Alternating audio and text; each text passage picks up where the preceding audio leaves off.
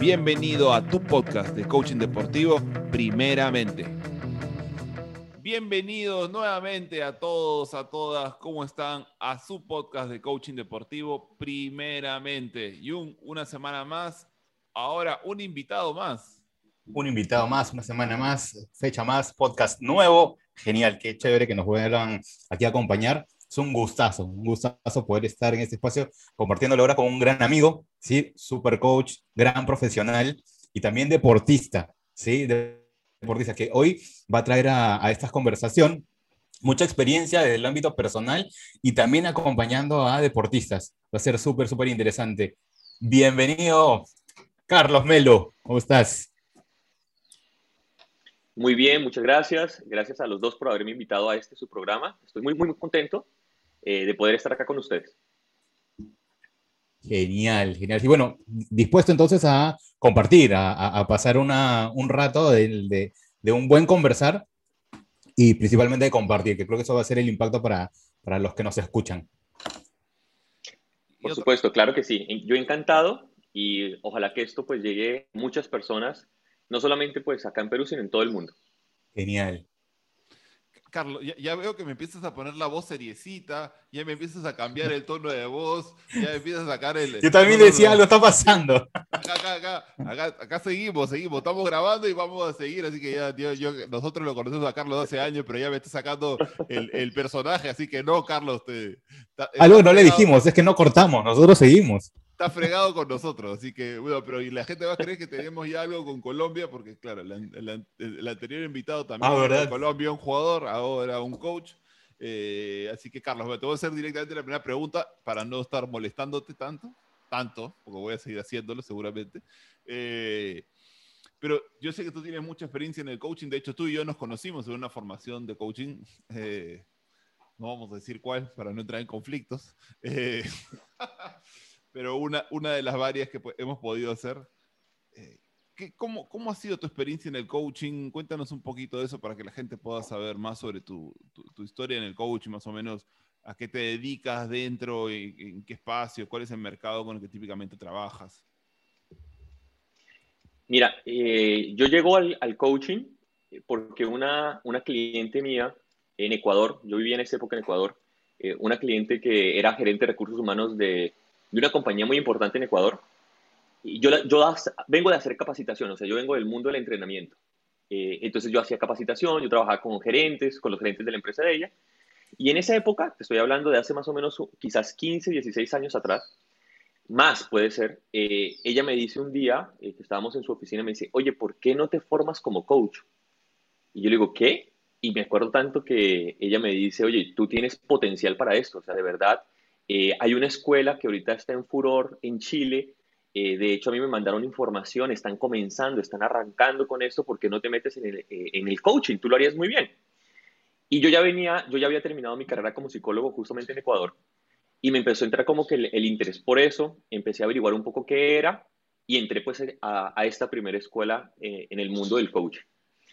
Y en las diferentes escuelas en las que he pasado, eh, he descubierto más cosas de mí. He pasado por muchas escuelas, diferentes líneas, y en cada escuela pues he, descubierto muchos muchos regalos preciosos como, como ser humano para poder acompañar gente. Hoy, hoy por hoy me dedico a eso. O sea, hoy, hoy por hoy que tengo una compañía, me dedico específicamente en acompañar a gerentes, a jefes, a colaboradores de las compañías a poder encontrar una mejor versión de lo que hacen y de ellos mismos. Entonces, ese ha sido un poco el recorrido. Quizás, Ignacio, esto, esto, yo fui de las primeras promociones que hubo eh, en coaching. De hecho, esto tuvo que haber sido quizás hace 15, 18 años, quizás hasta más. O sea, esto estaban recién comenzando este furor del coaching que casi no se conocía y la gente no tenía experiencia. De hecho, cuando nos terminábamos de formar, todo el mundo salía disparado para las empresas y no sabíamos cómo llevar esto que era individual, que era personal, meterlo en la empresa. Y entonces eso fue todo un, caos porque era llevar distinciones de lo personal a las empresas y eso hizo un ruido enorme, en fin, y, eso se desplegó por todo Sudamérica, fue, ha sido todo un aprendizaje para todos los que hemos venido eh, en el tema del coaching. Desde ya se, se avisora una, una linda charla, ¿no? Por, por la, la, vasta información, sabiduría y, y experiencia que trae, ¿no?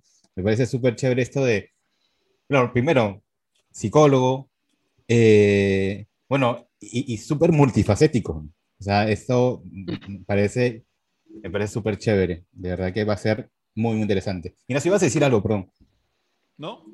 Ah, no, no. Ah, ah, ya, pensé que... Ya, e, e, está que me molesta, o sea, ya me quiere bromear el hombre. Estoy esperando, estoy esperando para sacar, porque pensé que, que pensé que le iba a decir porque también es fotógrafo. eh, pero, pero Eh, además. yo llego a la además, fotografía, eh, por ejemplo. Dilo, dilo, dilo, Carlos. Mira, yo llego a la fotografía, por ejemplo, es porque mi mamá eh, viene de, de la, del mundo del arte. O sea, mi mamá tiene una, una, una mirada muy potente con el tema del arte. Y desde muy chiquito ella eh, ha inculcado en mi hermano y en mí eso. A, a tal punto que yo, por ejemplo, eh, por mi propia cuenta empecé a comprar bastidores, empecé a comprar un montón de cosas. Y en muchos momentos, y de hecho gracias a una formación también, descubrí que era importante como para mí poderme centrar y lo hacía a través de la pintura. Y entonces empecé a tomar curso y a comprar cosas y todo eso. Y cuando mi mamá venía, eh, en esa época, lo miraba y claro, ella me daba sus tips y sus cosas. Sin embargo, un día yo compré una cámara de fotos para mi esposa. Me acuerdo tanto que estábamos recién llegados acá a Perú y íbamos a empezar a viajar a conocer Perú y entonces yo le compro la, cámara de fotos le digo, mira, para que tú tomes fotos. Y la cámara quedó ahí reposando, no les miento, quizás como unos ocho meses y no la tocaba, no la tocaba, no la tocaba. Y yo, claro, yo dije, hijo de madre, toda la plata que gasté en la cámara y todo esto. Y entonces yo empecé a coger la cámara y me empecé, empecé a darme como que la curiosidad de empezar a mirar y tomaba mis fotos en automático siempre, sin saber nada de fotografía. Y yo miraba las fotos y dije, oye, qué bonitas, ¿no? Y empecé ahí, igual, después un día, eh, en una sesión de coaching con un cliente, eh, me dijo, oye, me he visto unas fotos que publicaste, ¿por qué tú no estudias fotografía? Y yo, ¿fotografía? Y empecé a averiguar y encontré un lugar para formarme profesionalmente como fotógrafo. Y claro, yo me meto en el primer módulo y descubro el mundo de la fotografía y a mí eso me resonó un montón. Y yo dije, wow, ¿qué es esta cosa? Y después el segundo ciclo y después el tercero y cada vez iba viendo más cosas y dije, no, frieguen, ¿qué es esta vaina? Y claro, ya después empecé a encontrarle mucho, mu- mucho vínculo con el tema artístico de mi mamá y mucha conexión con eso y dije, este es el- esta es la forma en la cual yo puedo centrarme y descubrí pues que no solamente me gustaba, sino que lo hacía bien. Y claro, pues ahí, ahí tuve toda una experiencia enorme del- en la carrera de fotografía y de hecho gané un concurso, quedé en tercer lugar en un concurso de fotografía eh, aquí en Perú, con una, con una fotografía que hice, salió pues eh, publicada y toda la cosa. Para mí fue una experiencia enorme porque llegué finalista y entonces me llaman, ¿no? Y usted quedó finalista y fuimos el día de la premiación con, con mi esposa Llegamos y entonces empiezan a mostrar los trabajos. Y nosotros así, yo decía, no puede ser que yo esté ahora siendo finalista en un concurso profesional de fotografía, ¿qué es esto? Y mis profesores pues me escribían y toda la cosa. Y claro, cuando sale, yo dije, no, pues esto, ¿cómo ser? Quinto puesto. Yo dije, madre, no quedé en el quinto. Cuarto, tampoco en el cuarto. y claro, eh, quedé en el tercero. Yo, no me acuerdo qué me dieron, o sea, me, regalaron, creo que era seis meses más para seguir estudiando fotografía en otro lado y otras cosas de eso. Pero para mí ya estuvo. Para mí fue el simple hecho de haber llegado ahí, me demostraba que yo realmente era bueno en esto. Entonces así fue como llegué al tema de la fotografía. Qué, bueno, mira, a mí, a mí una de las cosas que me, que me, da, curio, que me da curiosidad, porque aparte, Carlos, eh, tú y yo hemos este, entrenado también en el tema del deporte, en algunas veces juntos, estamos también, hemos vuelto, estamos entrenando, a veces tú más que yo, no lo voy a negar, eh, pero no vamos a entrar en esos detalles, porque si no ahí él me friega a mí. Pero, pero, tú también estás interconectado con el deporte muy fuerte y es una de las razones por las cuales que, eh, queríamos, queríamos tenerte en el programa, porque, porque yo conozco a muchos coaches, a, a muchos coaches que también que les, que les encanta el deporte también, pero que yo no los veo practicando con la misma intensidad con la que te veo a ti y, con, y entre todo lo que hemos conversado he visto cómo, cómo esa práctica ha impactado en tu ser coach y además cómo tu ser coach ha impactado en, en, el deporte. Entonces, dado que hay mucha gente que nos está escuchando que además no todos son deportistas profesionales, no todos son técnicos, sino que hay muchos deportistas amateurs, hay muchos coaches que nos pueden estar escuchando. ¿Cómo, cómo, cómo es tu conexión con el deporte y cómo es que ha influenciado un ámbito con el otro? Mira, aquí, aquí esto va a ser como mi confidencia. el, yo llego al, deporte gracias a mi esposa. O sea, yo llego porque eh, éramos novios en esa época en Ecuador, igual hace muchos años, y estábamos de novios y un día ella me dice, estás gordo. Y yo en esa época no hacía nada de deporte, nada, absolutamente nada. Y ella me dice, estás gordo.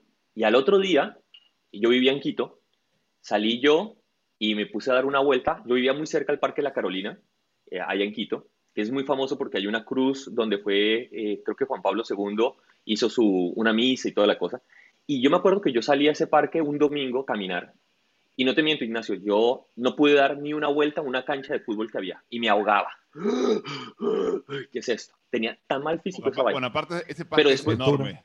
Ese parque es enorme. sí, ese parque es gigantesco. Y yo no podía, no le pude dar, o sea, le di una vuelta a la cancha, a una cancha de fútbol y me ahogué. Y eso fue el domingo, un domingo me acuerdo tanto. Después, el lunes salí, y salí en la madrugada, salí a las 5 de la mañana. Y volví a intentar caminar y toda la cosa y me aguaba y toda la cosa.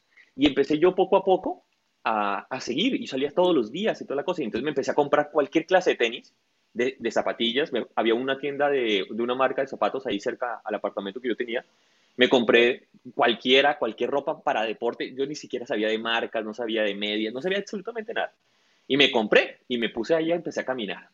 Y mi hermano eh, que ya estaba metido en el mundo de las pesas, eh, mi hermano me empieza a preguntar qué estaba haciendo. Entonces yo le cuento, le digo, oye, Gaby me dijo que estaba gordo, yo quiero bajar de peso, ¿qué hago y toda la cosa? Y mi hermano me dice en ese momento, óyeme, este, los fisicoculturistas tomamos algunos suplementos, cosas que te pueden ayudar para eso. Yo le dije, oye, dime qué tengo que hacer. Entonces él, él me dio como que algunas cosas que yo podía hacer y yo seguía caminando, ¿no? Y en las madrugadas yo pasaba sobre el Parque La Carolina, sobre la Cruz del Papa, y veía un grupo de corredores que a las 5 de la mañana ellos se reunían ahí, calentaban y se ponían a correr. Y yo después me pasaban porque yo solamente caminaba, ¿no? Y yo los veía que pasaban y se divertían y hablaban y toda la cosa. Y un día me acuerdo que me acerqué a ese, a, ese grupo eh, y empecé a hablar con ellos. Y ahí conocí a mi primer entrenador. Eh, él se llama Freddy Vivanco. Eh, Freddy para mí fue una persona que me marcó en la vida porque él me acompañó en todo el proceso de crecimiento en el mundo deportivo. Él, es muy conocido en Ecuador porque entrenó marchistas que clasificaron a Juegos Olímpicos, eh, un hombre con un corazón enorme, pero así increíble. Y mi primer objetivo fue meterme en unos 10 kilómetros, en unos 10K. Después el hombre me metió media maratón. Mi primera maratón, Ignacio, tú sabes que fue en Guayaquil. Mi esposa ya estaba embarazada, ya nos habíamos casado con Gaby, estaba embarazada de Martín, nuestro hijo. Y mi primera maratón fue en Guayaquil, en la, maratón de Guayaquil. Y él se pagó el pasaje de su bolsillo para irme a ver. Ah, o sea, esa vaina para mí, para mí, uno de quizás de los regalos más bellos que yo he tenido de un coach ha sido eso. O sea, yo ni siquiera le dije que fuera y él me fue a ver. Y yo voy cruzando de la, de la meta llorando. Eh, ahora el mundo deportivo amateur tiene estas cosas tan bellas que es eh, conmoverse del logro que uno hace y recordar el gordito que no podía caminar. Todos los kilómetros previos. Óyeme, yo pasaba por mi mente el no haber podido, ese primer domingo, de no haber podido ni siquiera dar la vuelta a la, cancha y haber, después tiempo de eso, haber hecho unos 42 kilómetros y yo voy cruzando la meta y en un lado estaba mi esposa embarazada de, de Martín y al otro lado estaba Freddy esperándome, madre. No saben lo que eso fue. Eso fue para mí, pues, brutal. Eso, yo a Freddy lo... Dime. Perdona que te interrumpa, pero y, y, ahora en el, cuando tú agarras y estás practicando, porque yo sé que tú entrenas para, principalmente, bueno, yo te he visto hacer triatleta, ¿no? Eh, nadar, correr, hacer bici. Eh, sé, que has estado en, carreras de, de, ciclismo, ¿no? De, largos kilómetros. Sé que has estado en medio de Ironman. Sé que te has estado entrenando, pero luego te cancelaron por la pandemia. Eh, pero ¿cómo, ¿cómo te ha servido el coaching dentro de tu práctica deportiva? ¿Cómo las has podido aplicar? Ah, bueno, entonces ahí, y, perdóname por no haber contestado la pregunta, es que me entusiasmé acordándome de Freddy. Realmente se, me mueve mucho el corazón acordarme de él, de, de, todo lo que hizo conmigo, de tomarme y llevarme hasta ese punto, de, de yo meterme de cabeza en el mundo del deporte, gracias a él, a su perseverancia y a, no haber descartado al gordito que llegaba recién caminando. Es que es, es literal, Yo llegué no podía correr y caminaba y toda la cosa. Eh, a mí el tema del coaching me, me, ha servido muchísimo en el tema del deporte, básicamente por el enfoque. Eh, porque si hay algo que yo agradezco mucho a, a, estas distinciones y estas habilidades que uno puede desarrollar en el tema del coaching es a poderse enfocar en algo y no soltarlo durante todo el proceso. Entonces la perseverancia, e, el cambio de mindset. Hay, hay días, Ignacio, que todos los que hacemos deporte, hay días que físicamente tú no te, puedes, no te quieres levantar de la cama porque de pronto estás sobrecargado de entrenamiento o porque como somos seres humanos también nos viene la pereza, como todo el mundo, porque de pronto hace frío y uno no quiere levantarse. Pero ahí aparece el coach. Ahí aparece el coaching como una herramienta poderosa para cambiar esa mentalidad y te hace recordar el propósito por el cual estás haciendo eso. Entonces a mí el, coaching me sirve mucho para no olvidarme el propósito, por mantenerme enfocado. Eh, me da mucha técnica para trabajo mental. O sea, yo creo que hay un componente muy potente en el mundo deportivo que es lo físico, es indiscutible, pero hay un componente mental que es brutal, que si la gente no desarrolla esta, esa fortaleza mental, eh, de verdad que eh, el tema ya no va por la competencia, sino que ya se vuelve solamente un hobby, un pasatiempo, pero el coaching te da eso, el, coaching te ayuda muchísimo a, eso del trabajo mental. Y a mí me ha servido muchísimo. Qué chévere, qué chévere. Mira, mira, yo de repente iré un, un pasito atrás porque lo apunté tal cual, ¿no? Primero objetivo 10K y, y Freddy Vivanco, ¿no? Y si vamos un ratito a esa relación que generaste con Freddy, ¿qué, ¿qué, sientes que él te entregó? Porque, o sea, es como el, el, el, hito, ¿no? Para, para, tener la carrera deportiva que has tenido, este, y con, con ese plus al, al, inicio de que te acompañó en un momento pico de tu vida, ¿no? ¿qué, ¿Qué, sientes tú que te entregó y cuánto transformó tu mirada hacia el deporte desde lo que te entregó? El Freddy, o sea, eh, de hecho ahorita yo, yo a Freddy no lo, con Freddy no lo veo quizás hace unos ocho años, o sea, eh, no tengo la oportunidad de, le perdí el, el, hilo a él, pero mira, él, él, él me entregó muchas cosas, él, él, me enseñó, por ejemplo, a disfrutar el deporte, o sea, una, una de las cosas bellas de Freddy para mí era el, el de verdad enamorarme del deporte. Eh, tuvo la paciencia, eh, Jung, de, de sentarse conmigo a explicarme cosas que eso no había en libro y que muy pocos coaches hacen que es coger y decirte, oye, mira, de acuerdo a tu pisada, este es el tipo de zapatilla que tú necesitas. Oye, la media es importante una media por esto, por esto, por esto. Hay que echarse vaselina en la entrepierna porque cuando todas esas cosas que son tanto como que un tabú que nunca se lo cuentan a uno, él tuvo la paciencia de sentarse conmigo, de corregirme la técnica. De hecho, nosotros los domingos, me acuerdo que teníamos unos desayunos con este club eh, en el cual estábamos y nos juntábamos y él nos contaba toda su experiencia de cómo acompañaba a deportistas profesionales de élite. Y ellos entrenaban con nosotros. Y el mismo tratamiento que le daba al profesional, te lo daba a ti. El mismo, entre... miren, o sea, es que era una cosa bellísima. Tú veías al muchacho que había sido eh, participando en Juegos Olímpicos al lado tuyo, e, ese muchacho estaba, tú recibías de parte de Freddy los mismos regaños, los mismos chistes, el mismo amor, el mismo abrazo y toda la cosa. Eh, Freddy, Freddy fue como, como tú lo has dicho, un hito en mi, en mi experiencia deportiva. Genial, escucho detrás ahí como esa relación importantísima de confianza, ¿no? En este caso con, con un coach. ¿Cómo, cómo la, a ver si conocemos un poquito más y también lo hemos hablado, el tema de la credibilidad, la sinceridad y, y la competencia, ¿no? O sea, esas tres, esas tres patas de, una, de, de un banquito, ¿no? Que, que, se, que fundan la, la confianza, ¿no? Que, que, te permitieron en ti continuar con él. Quería ir un ratito, no, no, no específicamente por, por Freddy, pero sí la importancia de tener en, en alguien este, como un, un gran pilar para poder hacer todo lo que quiero hacer, ¿no? En este caso, un coach. Sí.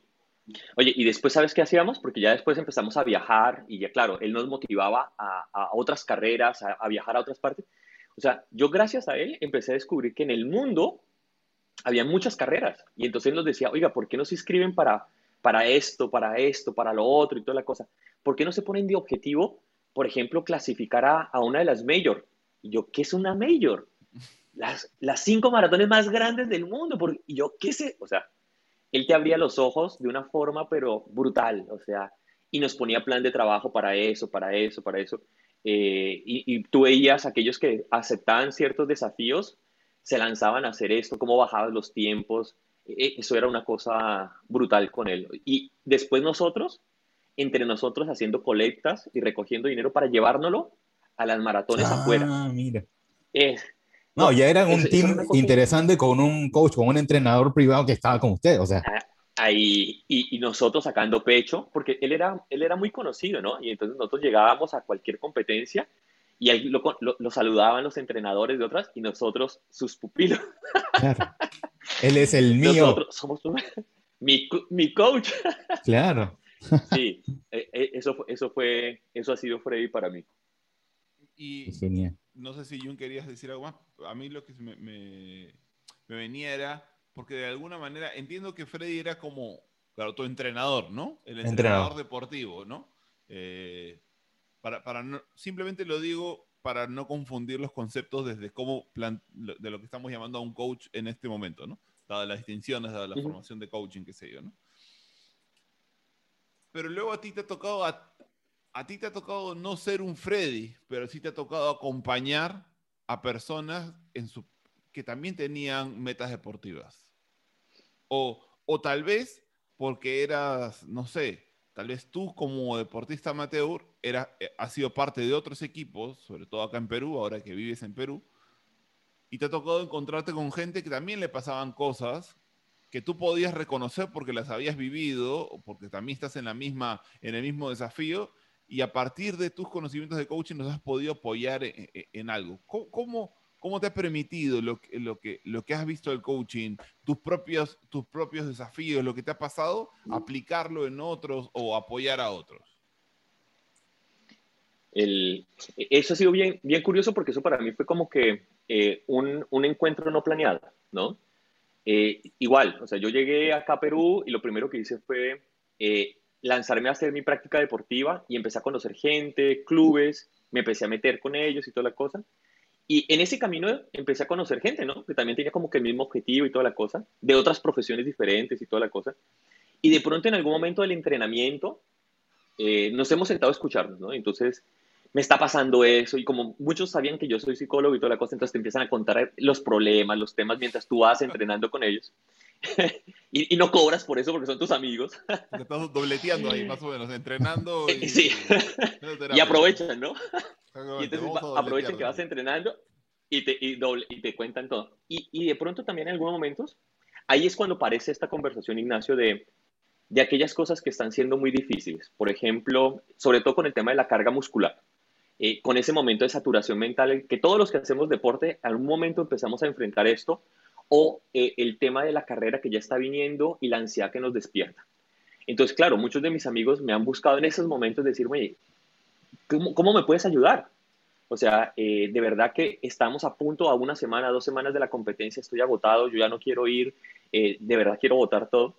Y claro, ahí es donde aparece el tema del coaching, de ayudarles a cambiar ese mindset, de ayudarles a recordar ese propósito por el cual hemos hecho lo que hemos hecho, a enfocarse nuevamente, a buscar inspiración para poderlo lograr. Y, y he tenido cosas muy bellas como de pronto gente que es su primera experiencia en el agua. O sea, eh, yo- quizás hablo mucho del tema del agua, Ignacio, es porque eh, hacer aguas abiertas o cuando tú haces un triatlón y te lanzas a hacer aguas abiertas, mucha gente no le presta atención a eso. Se entrenan en piscina y nos entrenamos en piscina y mucha gente no se da el tiempo de ir a hacer agua eh, en el mar Claro, y se o sea, enfrentan ¿no? después A- en el momento abiertas- al océano. Aguas abiertas para que la gente entienda es Mm. nadar en un espacio que no, no está confinado, o sea, que no es, no es una piscina, pero puede ser un, puede ser un mar, puede ser un océano, ¿no? Puede ser Lago. una laguna, una la- un lago muy grande, ¿no? Entonces, que es muy distinto. Sí, es muy distinto. Y resulta que estas personas, por ejemplo, que nunca han tenido un trabajo mental para esa situación específica, se encuentran justo en ese momento frente al miedo, al temor que todos tenemos. Y a mí me pasó una vez que estábamos practicando para... Yo estaba entrenando con un grupo de, de nadadores, íbamos a hacer la, la ruta Olaya, ¿vale? Ah, Y practicando, practicando en piscina, ¿vale? Pum, Por pum, favor, pum. ¿Cuántos ¿cuánto- kilómetros son?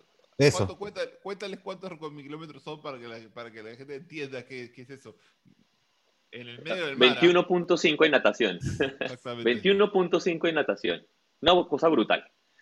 Y primer entrenamiento aguas abiertas, me acuerdo que el entrenador que teníamos nos dice, ok, el fin de semana vamos a hacer 11 kilómetros en el agua. Nos vamos a ir desde pescadores ¡pum!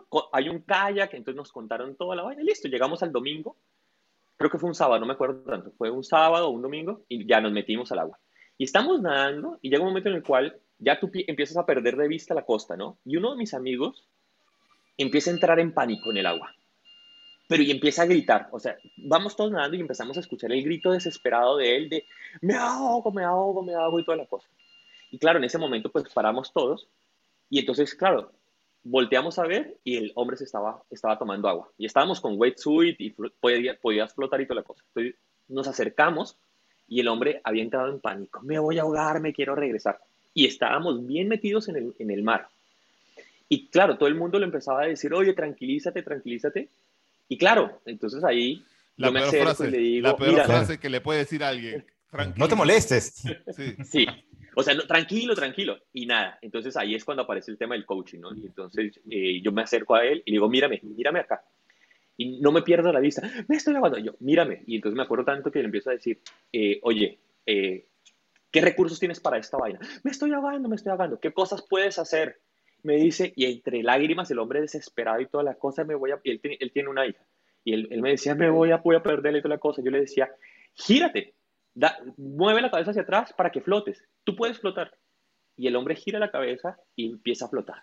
Pero igual seguía en este estado, ¿no?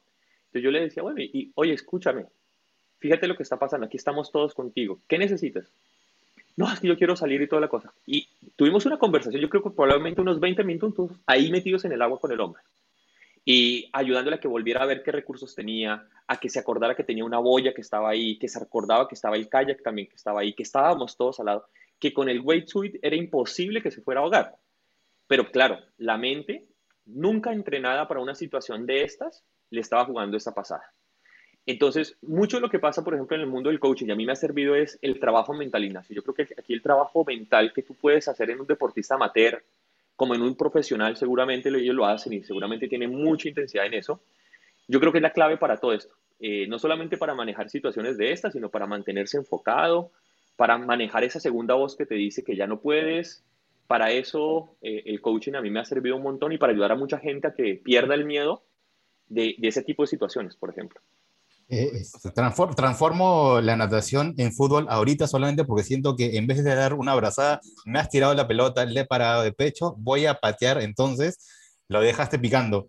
Eh, cuéntanos un poco de qué, qué técnicas, ¿sí? Y qué este, eh, métodos has podido trabajar contigo, con, con, con, con gente, para potenciar este, su rendimiento. Mira, yo conocí, el, cómo, ejemplo, ¿no? El cómo, que ahí la gente estaba, pero qué ¿Cómo? chévere, ¿cómo lo hiciste? Ay, Y ahora, cuando me pase a mí, ¿qué, Eh, qué cosa voy a hacer? Carlos, porque an- antes que, Eh. antes que digas algo, porque de hecho nadar en aguas abiertas, yo solo quiero comentar una cosa eh, para que se note. Yo, por ejemplo, he nadado de chico, o sea, y hasta de chico llegué a ser eh, campeón nacional ah, de, de niño. Y cuando empecé a entrenar para el triatlón, que volvía a nadar en, en- en piscina la- largo rato, y era como ir al mar, y, yo, y mar a mí siempre me ha gustado, me encanta. Dije, ya, yo normal, me meto. Entonces me metí y la gente, primero todo el frío, ¿no? Pues estamos en Lima, el frío, la neblina que puede haber, ¿no? El movimiento de las olas, que ni siquiera es tanto, porque en la- las vías que vamos no hay tanto, pero tú lo sientes más grande.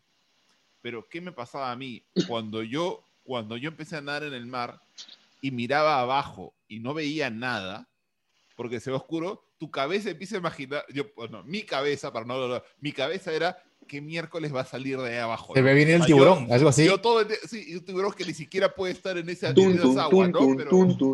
Pero, no te imaginas todos los factores que pueden haber. Y por supuesto, cuando luego después volteas en un momento que estás nadando y ya no se ve la orilla. Entonces son, son todas ni siquiera cosas que tú podías haber pensado eh, ¿Qué va a suceder? porque, porque eran, eran, eran cosas invisibles para ti, esto que no sabías que no sabías, ¿no? Claro. Eh. Y entonces ahí, ahí, voy, ahí puede ir Carlos con la técnica, pero quiero que, yo quiero poner lo mío porque yo tenía toda la capacidad para, por supuesto, eh, nadar bien y aparte tenía experiencia estando en el mar porque he ido un montón de veces al océano. Pero otra cosa completamente diferente es estar allá metido, ¿no? Claro, Eh, permanecer dentro no sé cuánto tiempo, este, alejado varios kilómetros de la orilla. Y esto, y eso- esto para no, y esto eso para no es lo usual. perdóname. Claro, y esto para notar que a veces le, le, queremos decir a la gente, a veces como coach, o a veces como entrenadores, o a veces como padres, o lo que sea, oye, pero si tú sabes, oye, pero no sé qué cosa, pero si tú ya tienes experiencia, y creemos que por el que por el hecho de conocer un movimiento, una técnica o algo similar, yo ya puedo manejar cualquier escenario. No, necesito entrenarme para esos escenarios. Y eso es una de las cosas que te permite trabajar en el coaching. Pero bueno, Carlos, entonces acá, danos algunos ejemplos de esas técnicas que, está planteando. El, mira, el, y, quiero acotar algo que, que, tú acabas de decir, porque es que el, el, trabajo, por ejemplo, de la autoconfianza, que es algo que la gente no le presta atención en el mundo deportivo, a fortalecer la autoconfianza, que, que, es esa habilidad de poder creer que tú puedes lograr algo. Mucha gente no, no, no, no, trabaja en esa, en esa habilidad, ¿no? Pero la autoconfianza para cualquier deportista es fundamental porque eso hace que la persona sienta que tiene las capacidades para poder cumplir o culminar con ese objetivo que tiene. Eh, yo recuerdo que tengo un muy buen amigo que ahorita vive en Estados Unidos y un día, para una de las competencias que eran acá en Lima, eh, o sí, creo que sí, y yo no había tenido la oportunidad de volver a meterme en el agua, en, el mar, ¿no? Y entonces le digo, oye, yo he estado entrenando en el agua, en piscina, mi hijo, pero yo necesito probarme la distancia y estoy a una semana de la competencia.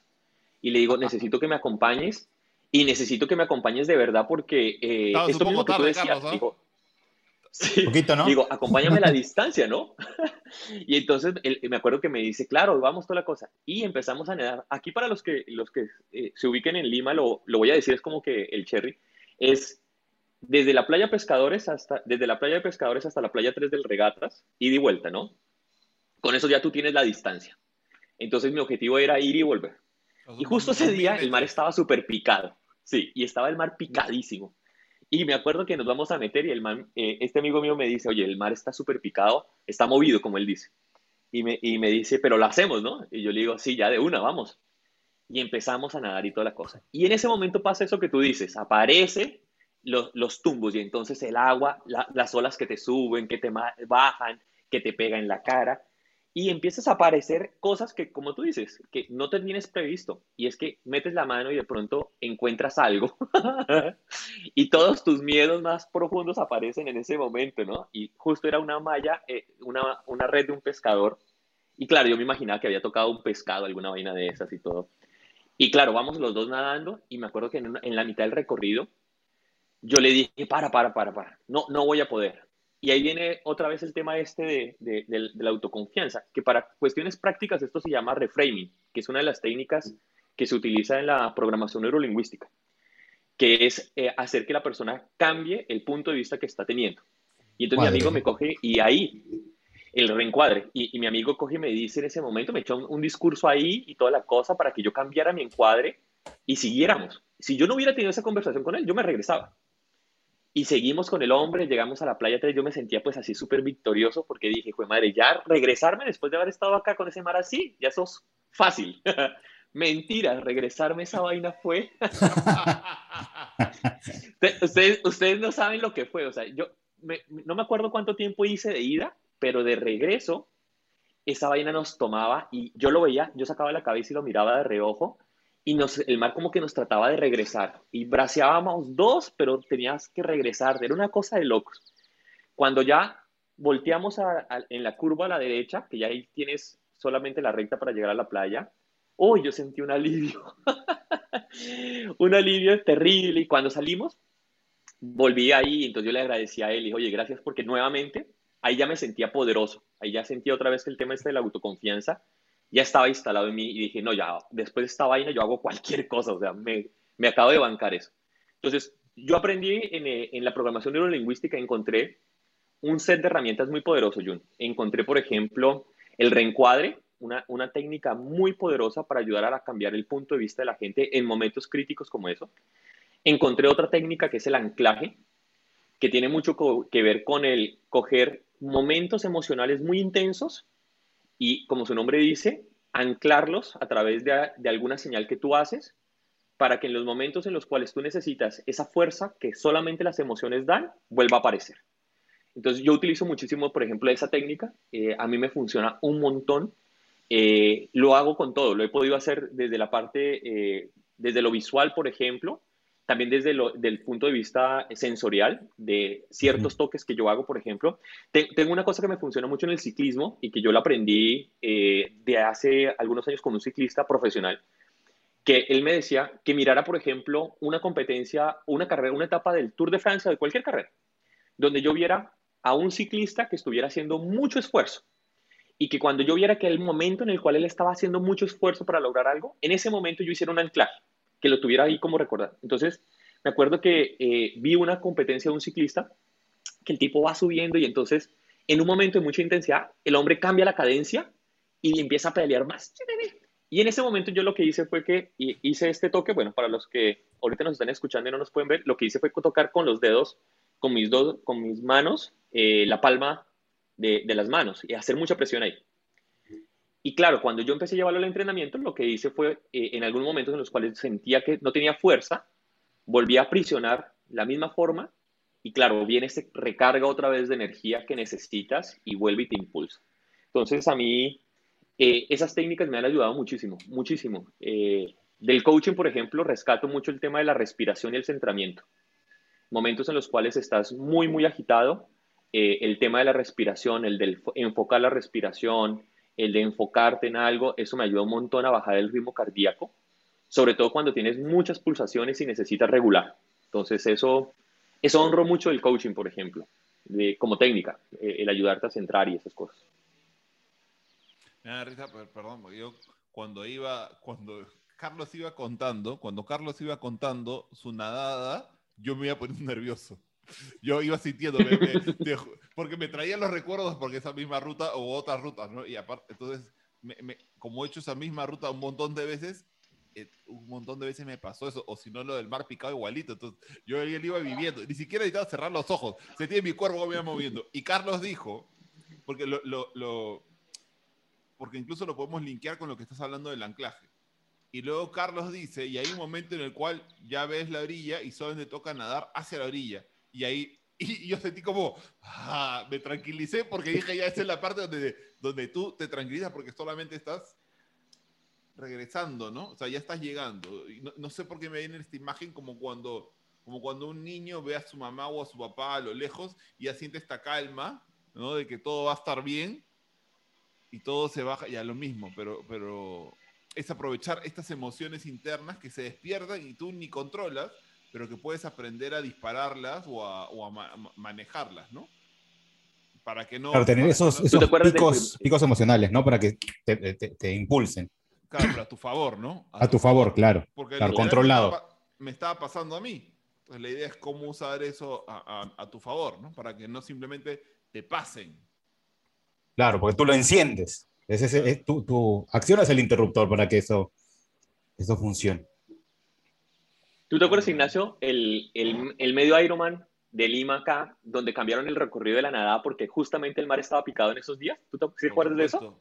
Por supuesto. Mire, eh, para los que nos están escuchando, eh, eso quizás ha sido uno de los momentos más dramáticos que yo he vivido acá en Perú en el mundo deportivo, porque eh, un día antes o dos días antes, creo que empieza el mar a ponerse súper picado. Dos días antes, ¿cierto, Ignacio? Fue Claro, y la gente, creo que, la gente de otros países ya estaba acá, ya la gente iba a entrenar ahí para conocer el mar. Se estaba hablando que se iba a cancelar la etapa de nado. Ah, ya, ya era. Decía, ese es mi mejor estilo, no lo pueden, ese es mi mejor estilo, no lo pueden, no pueden portar eso. Y, fue una cosa brutal porque el mar es, e, estaba súper picado en esos días previos y yo me acuerdo que nos fuimos, eh, ¿te acuerdas que nos fuimos a nadar, Ignacio? Nos encontramos el sábado eh, ahí a recoger el número, creo que fue hoy, fue el viernes. Y claro, eh, nos metemos al mar y yo me acuerdo que yo llevaba una boya y me coloco la, la, boya y me meto al mar. El mar estaba tan picado que me rompió la boya, o sea, me la arrancó. Y la boya terminó por otro lado y se ah. perdió esa boya y toda la cosa. El mar está... Y ese día me acuerdo que los organizadores cambian el recorrido del agua. Entonces, en vez de ser un triángulo, creo que era acá, aquí lo hicieron un rectángulo. Un rectángulo, sí, para Entonces, que tan profundo para que la gente no tuviera que ir tan profundo. Y claro, yo me acuerdo que cuando estaban explicando eso, todo el mundo decía, ay, sí, así va a estar más tranquilo y toda la cosa. Y yo me acuerdo que esa noche yo llamo, eh, tengo un entrenador con el que yo me metí el mundo del triatlón, un argentino.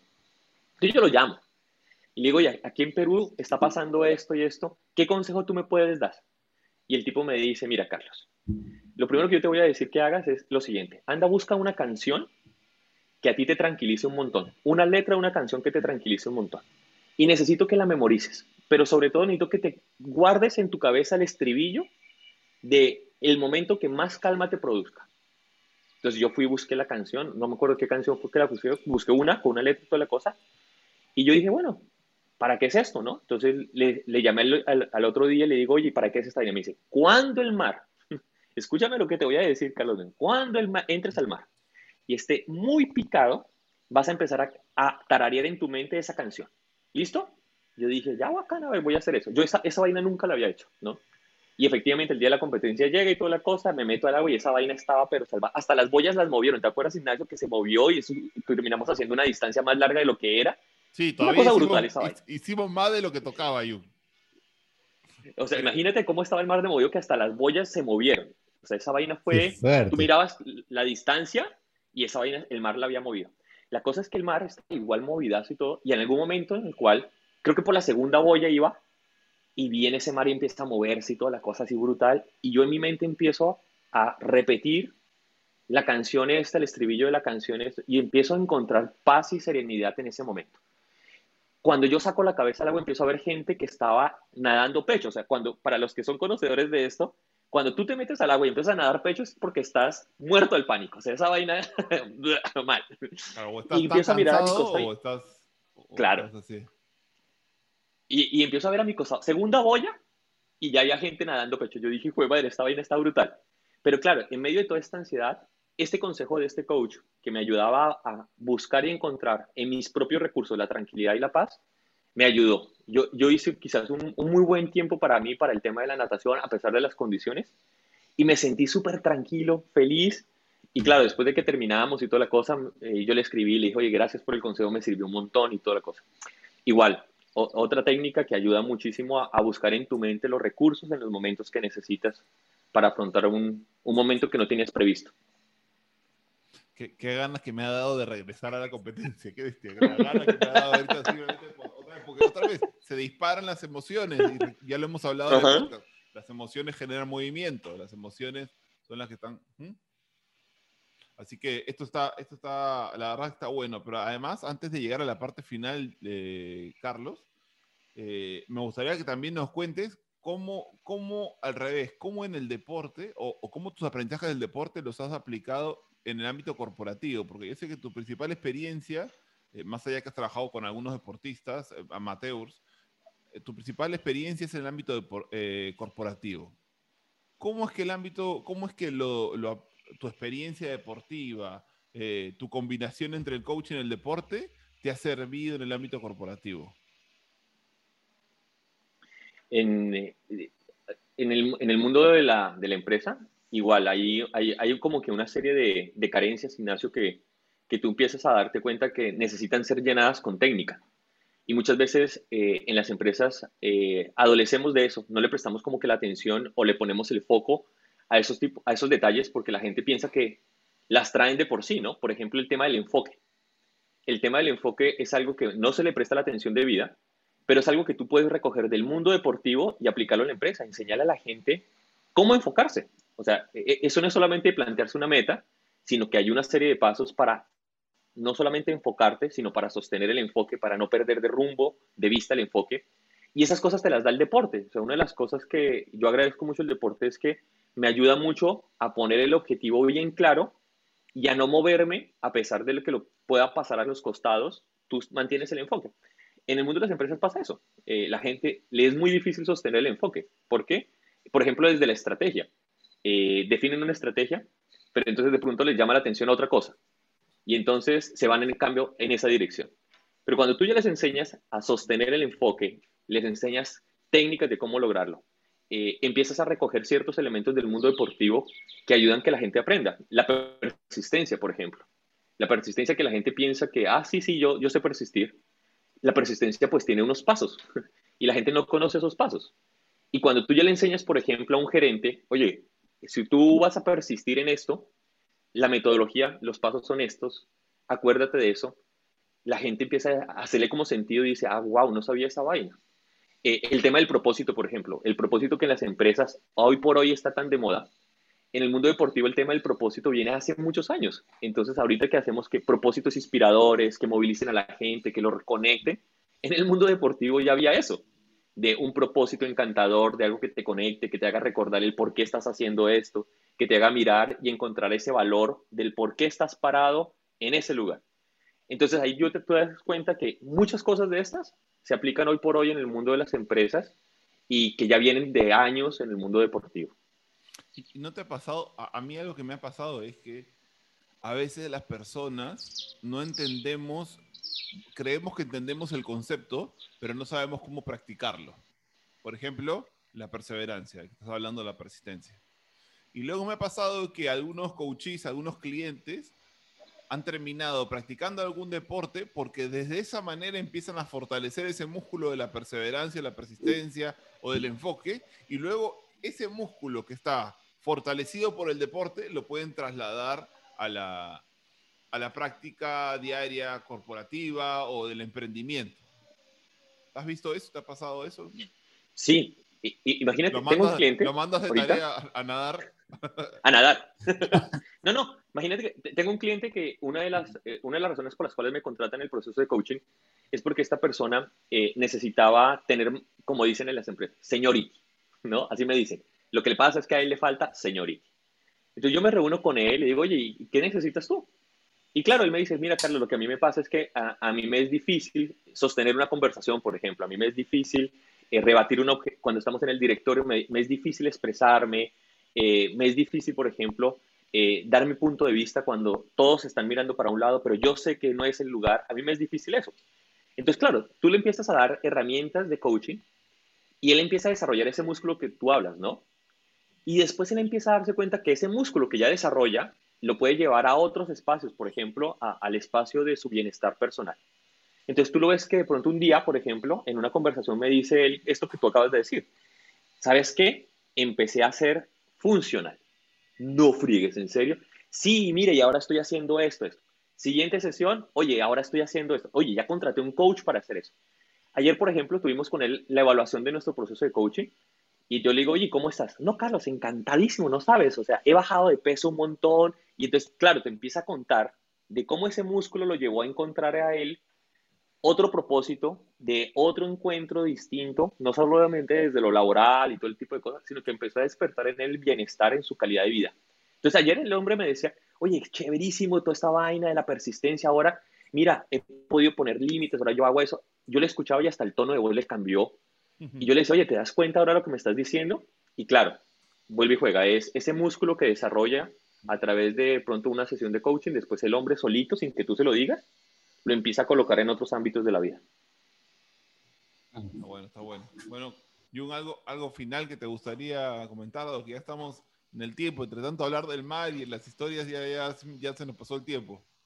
No, no, no, espectacular. ¿no? Me, me, ha gustado un poco conocer este, eh, este mundo del, del, de las aguas abiertas, que no la, no la conocía mucho, pero cuánta complejidad puede haber ahí y cuán importante es tener ciertas herramientas que, que te permitan desarrollarte, pues, ¿no? Y cómo eso también iba escuchando y llevarlo al, al ámbito corporativo, ¿no es cierto? De, oye, hay momentos en que también te genera pues tanta ansiedad que puedes llegar a, de repente, algunos este, a, a sentir pánico por este, la falta de manejo o todas las cosas que pueden llegar, ¿no? A ver, ¿qué necesito para en qué me voy a anclar, este, qué reencuadre necesito seguir haciendo, de repente tan, tan una práctica tan, este, vamos a decirlo así, simple, pero no, no, no, no tan cercana, que es la, la, la respiración, el centramiento que mencionaste, ¿no? O sea, se ha regalado cuatro técnicas que pueden ser fundamentales en cualquier ámbito, ¿no? Y ahí me pareció súper, súper genial. Y, y, y, esto, pues, ya como para práctica, ¿no? Y ganas de ir al mar también. Así que, bueno, Carlos, te, te, te agradecemos mucho la conversación, eh, los momentos que también hemos pasado antes y los momentos que se van a venir seguramente, porque ya hemos creado todo un espacio. Con, con, les podemos contar a la gente que nosotros tres tenemos incluso un grupo de estudio con el cual nos seguimos este, desarrollando y seguimos preparándonos para poder seguir brindando ¿no? nuevas cosas, nuevos desafíos y estar a la, en actualidad para todos nuestros clientes. Así que por eso nos pareció también, Carlos, que era un espacio ideal conversar contigo. Muchísimas gracias y le queremos decir igual a la gente que por favor sigan compartiendo, sigan comentando cuáles son los siguientes temas, de qué más quieren que hablemos, eh, si, tienen algún otro invitado, si tienen algún otro libro, como en algún momento nos plantearon, también y y nos pongan a nosotros en tarea para seguir trabajando. Jung. Ah, mira, mira quiero, quiero cerrar con algo que se me acaba de ocurrir porque también estaba escuchando otro podcast que me pareció muy, muy chévere como, como, una, como parte del programa. Las cosas cuando están bien hechas, este, replicarlas pues funcionan también, ¿no? Y suman para, para nosotros. Y esto era que el invitado que tenías le dejaba una pregunta al siguiente invitado sin saber quién es, ¿ok? Entonces, esta otra persona responderá lo que necesita responder. Este, tú tampoco sabes quién va a venir, entonces, ¿qué, le, qué, pregunta le dejarías tú a la siguiente persona? Sí, va a estar esta persona dentro del ámbito del deporte, ¿sí? Pero no te doy más información. Eh, yo, le, yo le regalaría esta pregunta de, ¿en dónde encuentra inspiración? ¿En dónde encuentra su inspiración diaria? Para la práctica del deporte que haga, en el nivel en que se encuentre, en dónde encuentra inspiración. Ok. Espectacular, buenísimo. La respuesta la verán en el siguiente podcast. Exacto. Un caso de éxito, un invitado más. Muchísimas gracias, Carlos. Bueno, Jung, muchísimas gracias también. Gracias, gracias. Muchas gracias a los dos. Linda conversación compartan. Nos vemos aquí en tu, en tu podcast de coaching deportivo. Primeramente, todos los jueves, un nuevo capítulo. Nos vemos. Muchísimas gracias. Gracias. Chau, chau. Hasta pronto. Gracias. Adiós, adiós, adiós, adiós.